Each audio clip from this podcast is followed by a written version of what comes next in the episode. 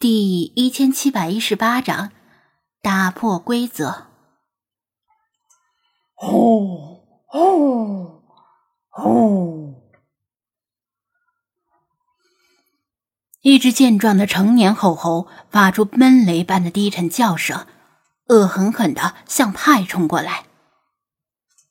吱吱吱吱！对方的体型比自己强壮太多。派吓得手足无措，缩在角落里，无助的抱着脑袋。吱吱，派向周围的其他猴子发出求助般的叫声，但不知道是因为大家不是同一个种类而听不懂他的叫声，还是因为大家听到了却不想得罪这只吼猴，没有一只猴子站出来为他解围。吼吼吼！吼猴得意的更加放声咆吼，硕大的鼻孔朝天，脑袋的大小顶得上派的两个脑袋。派不知道自己是怎么来到这里，反正睁开眼睛之后，他就身处一大堆猴子之中，粗略估计数量有几百只，分布在一个很大的空间里。又自发分成不同的小群体。这些猴子分属不同的种类，没有任何两只是相同的。其中包括极为珍惜甚至早已灭绝的猴子种类。如果人类的动物学家看到这一幕，一定会激动的突发脑溢血。猴子们种类各异，大小也各异，最小的只有人类手掌大小。最大的跟矮个子的成年人差不多。派在宠物店里待了这么久，学到了很多东西，尤其是听到人们常说一句话：“叫狗不咬，咬狗不叫。”意思是，总是喜欢叫个不停的狗，往往不会轻易咬人；而闷声不响的狗，却可能突然扑过来咬你一口。这句话作为民间谚语，当然既不严谨也不科学，但作为群众的智慧结晶，有一定的普适性。像有一些风吹草动就叫个不停的小小型犬，咬人的可能性确实不大；而那些沉默寡言的大型猛犬更具危险性。在这群猴子里，最令派。胆战心惊的，并不是那只虚张声势的吼猴，而是一只鬼脸山魈。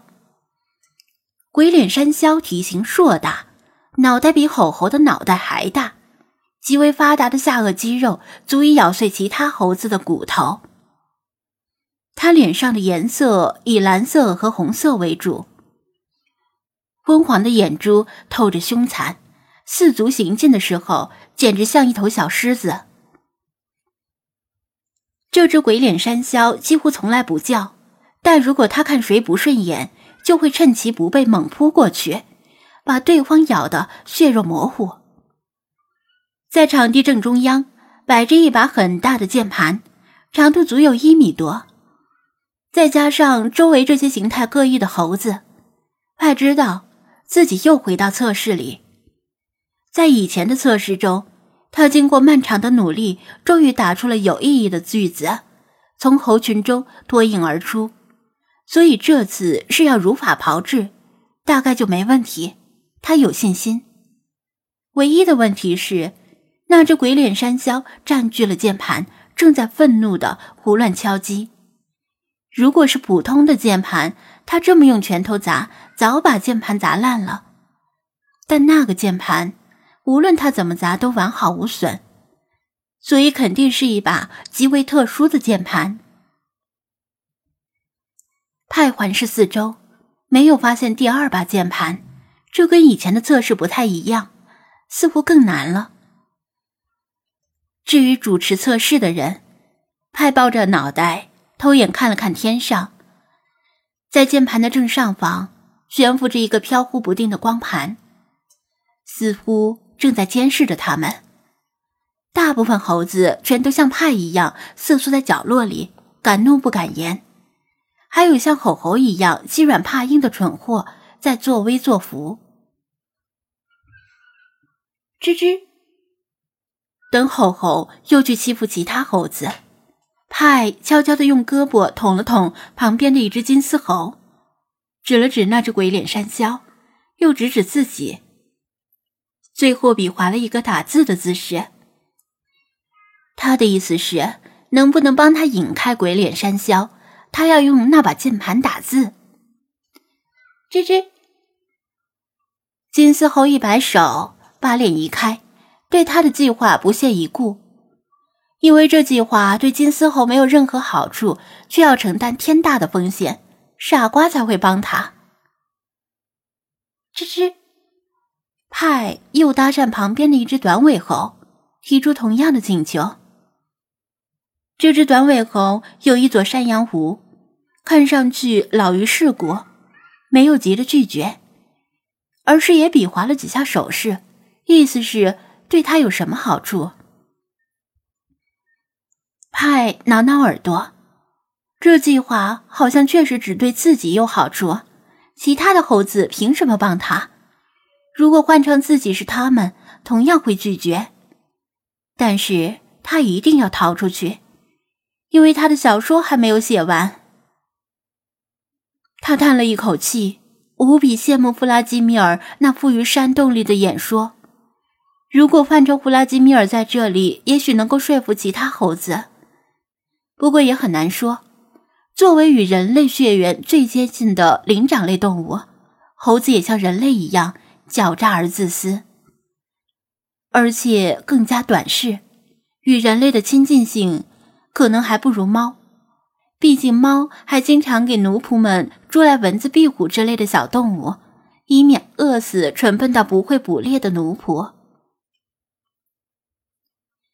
所以，如果没有好处，想让那些自私自利的猴子帮忙，绝无可能。其实，这么多猴子，如果一拥而上，再多几只鬼脸山魈，也能被大家揍得屁滚尿流。但指望猴子们团结，还不如指望他们进化为人。派遗憾的握紧拳头，可惜他的金箍棒没在身边，否则他可能真的鼓起勇气冲上去挑战鬼脸山魈。现在赤手空拳冲上去，等于送死。吱吱，派向短尾猴比划新的手势，意思是玩游戏吗？吱吱，什么游戏？短尾猴来了兴趣。派看了一眼吼猴和鬼脸山魈，见他们没有看这边，就小心翼翼的站起来。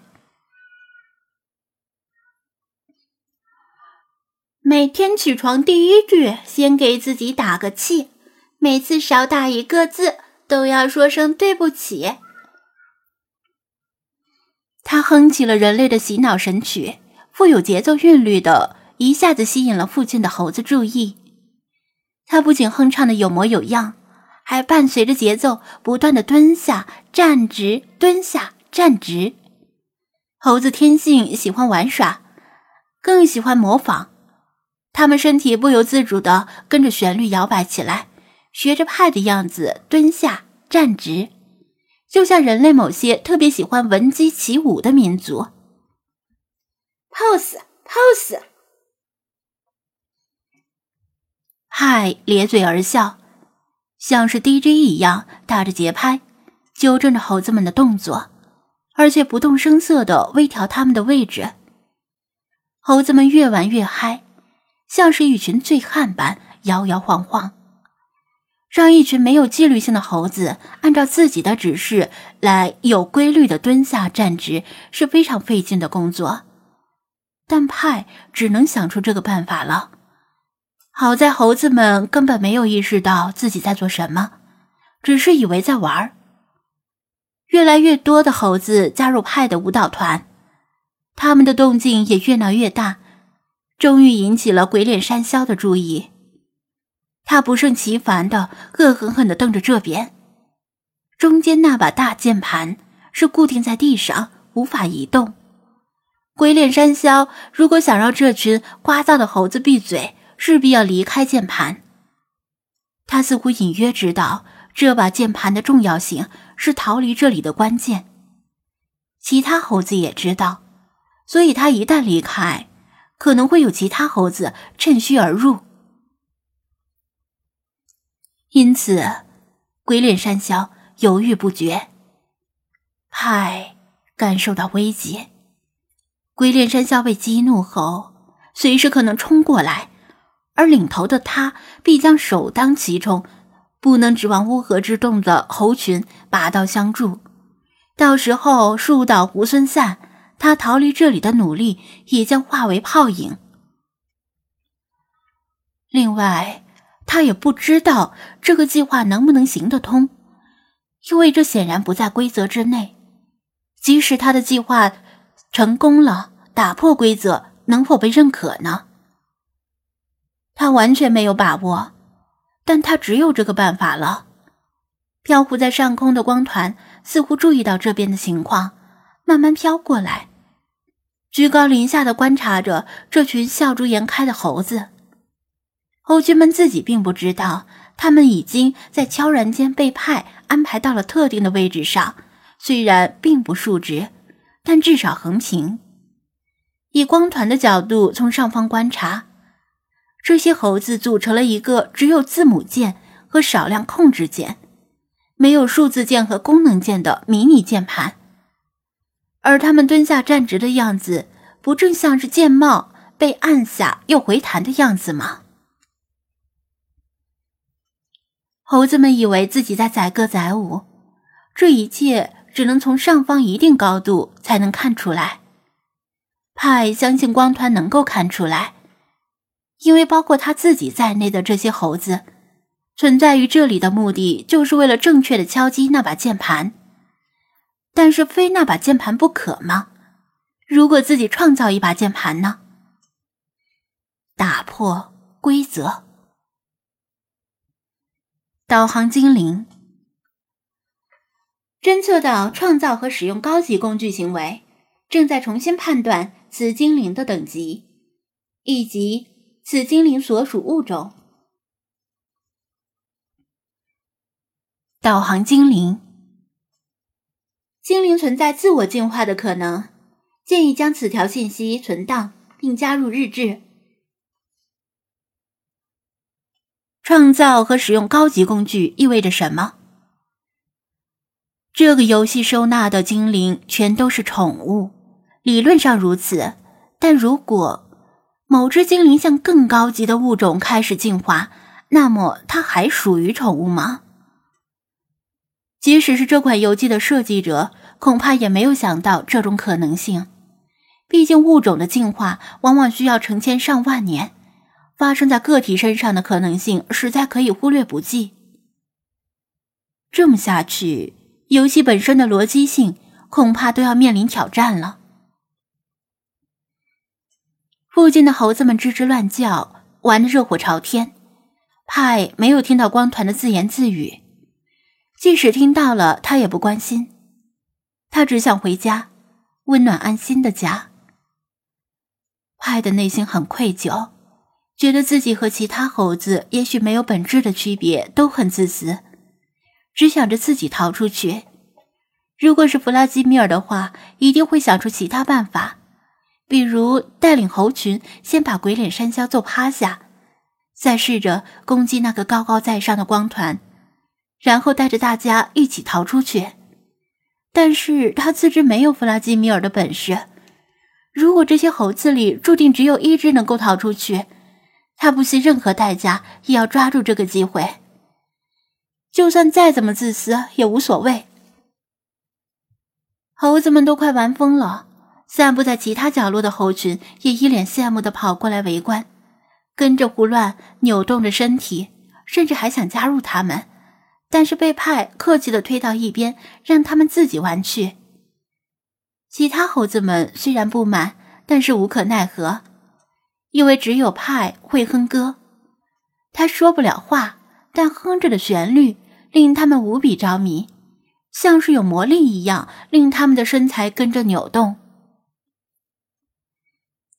甚至有几个闲着的猴子自发维持秩序，不让其他猴子太过靠近。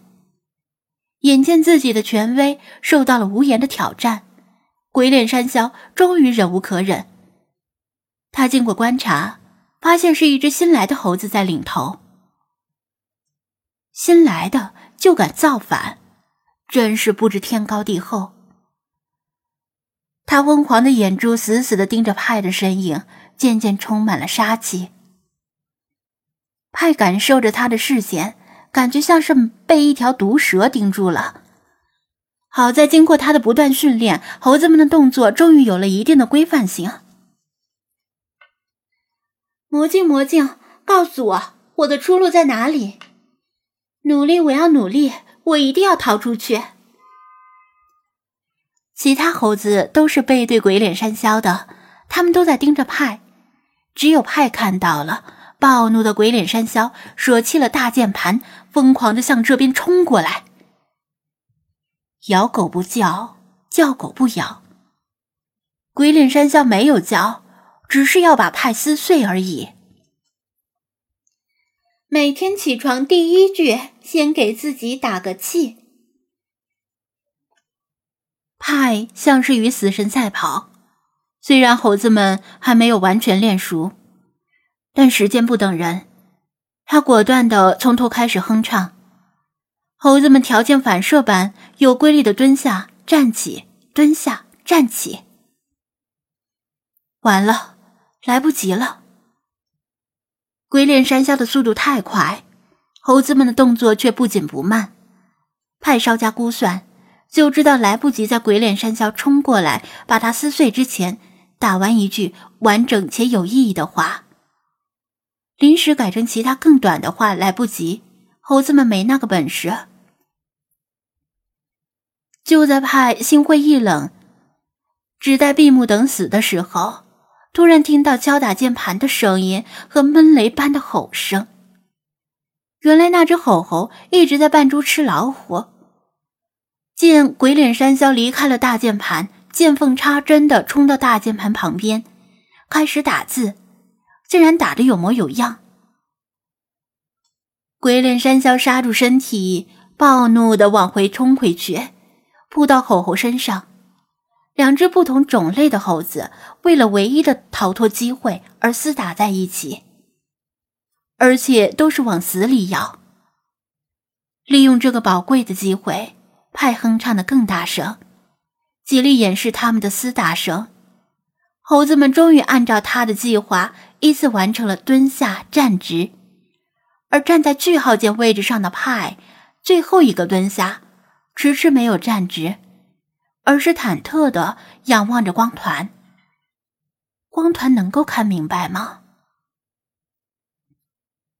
这个由猴子组成的键盘没有标着字母，但如果对键盘布局很熟悉，并且知道这是一把键盘的人，应该可以看出来。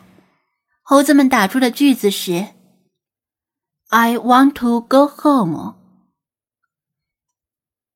包括遍体鳞伤的吼猴和鬼脸山魈在内，其他猴子全都消失了，一下子安静下来。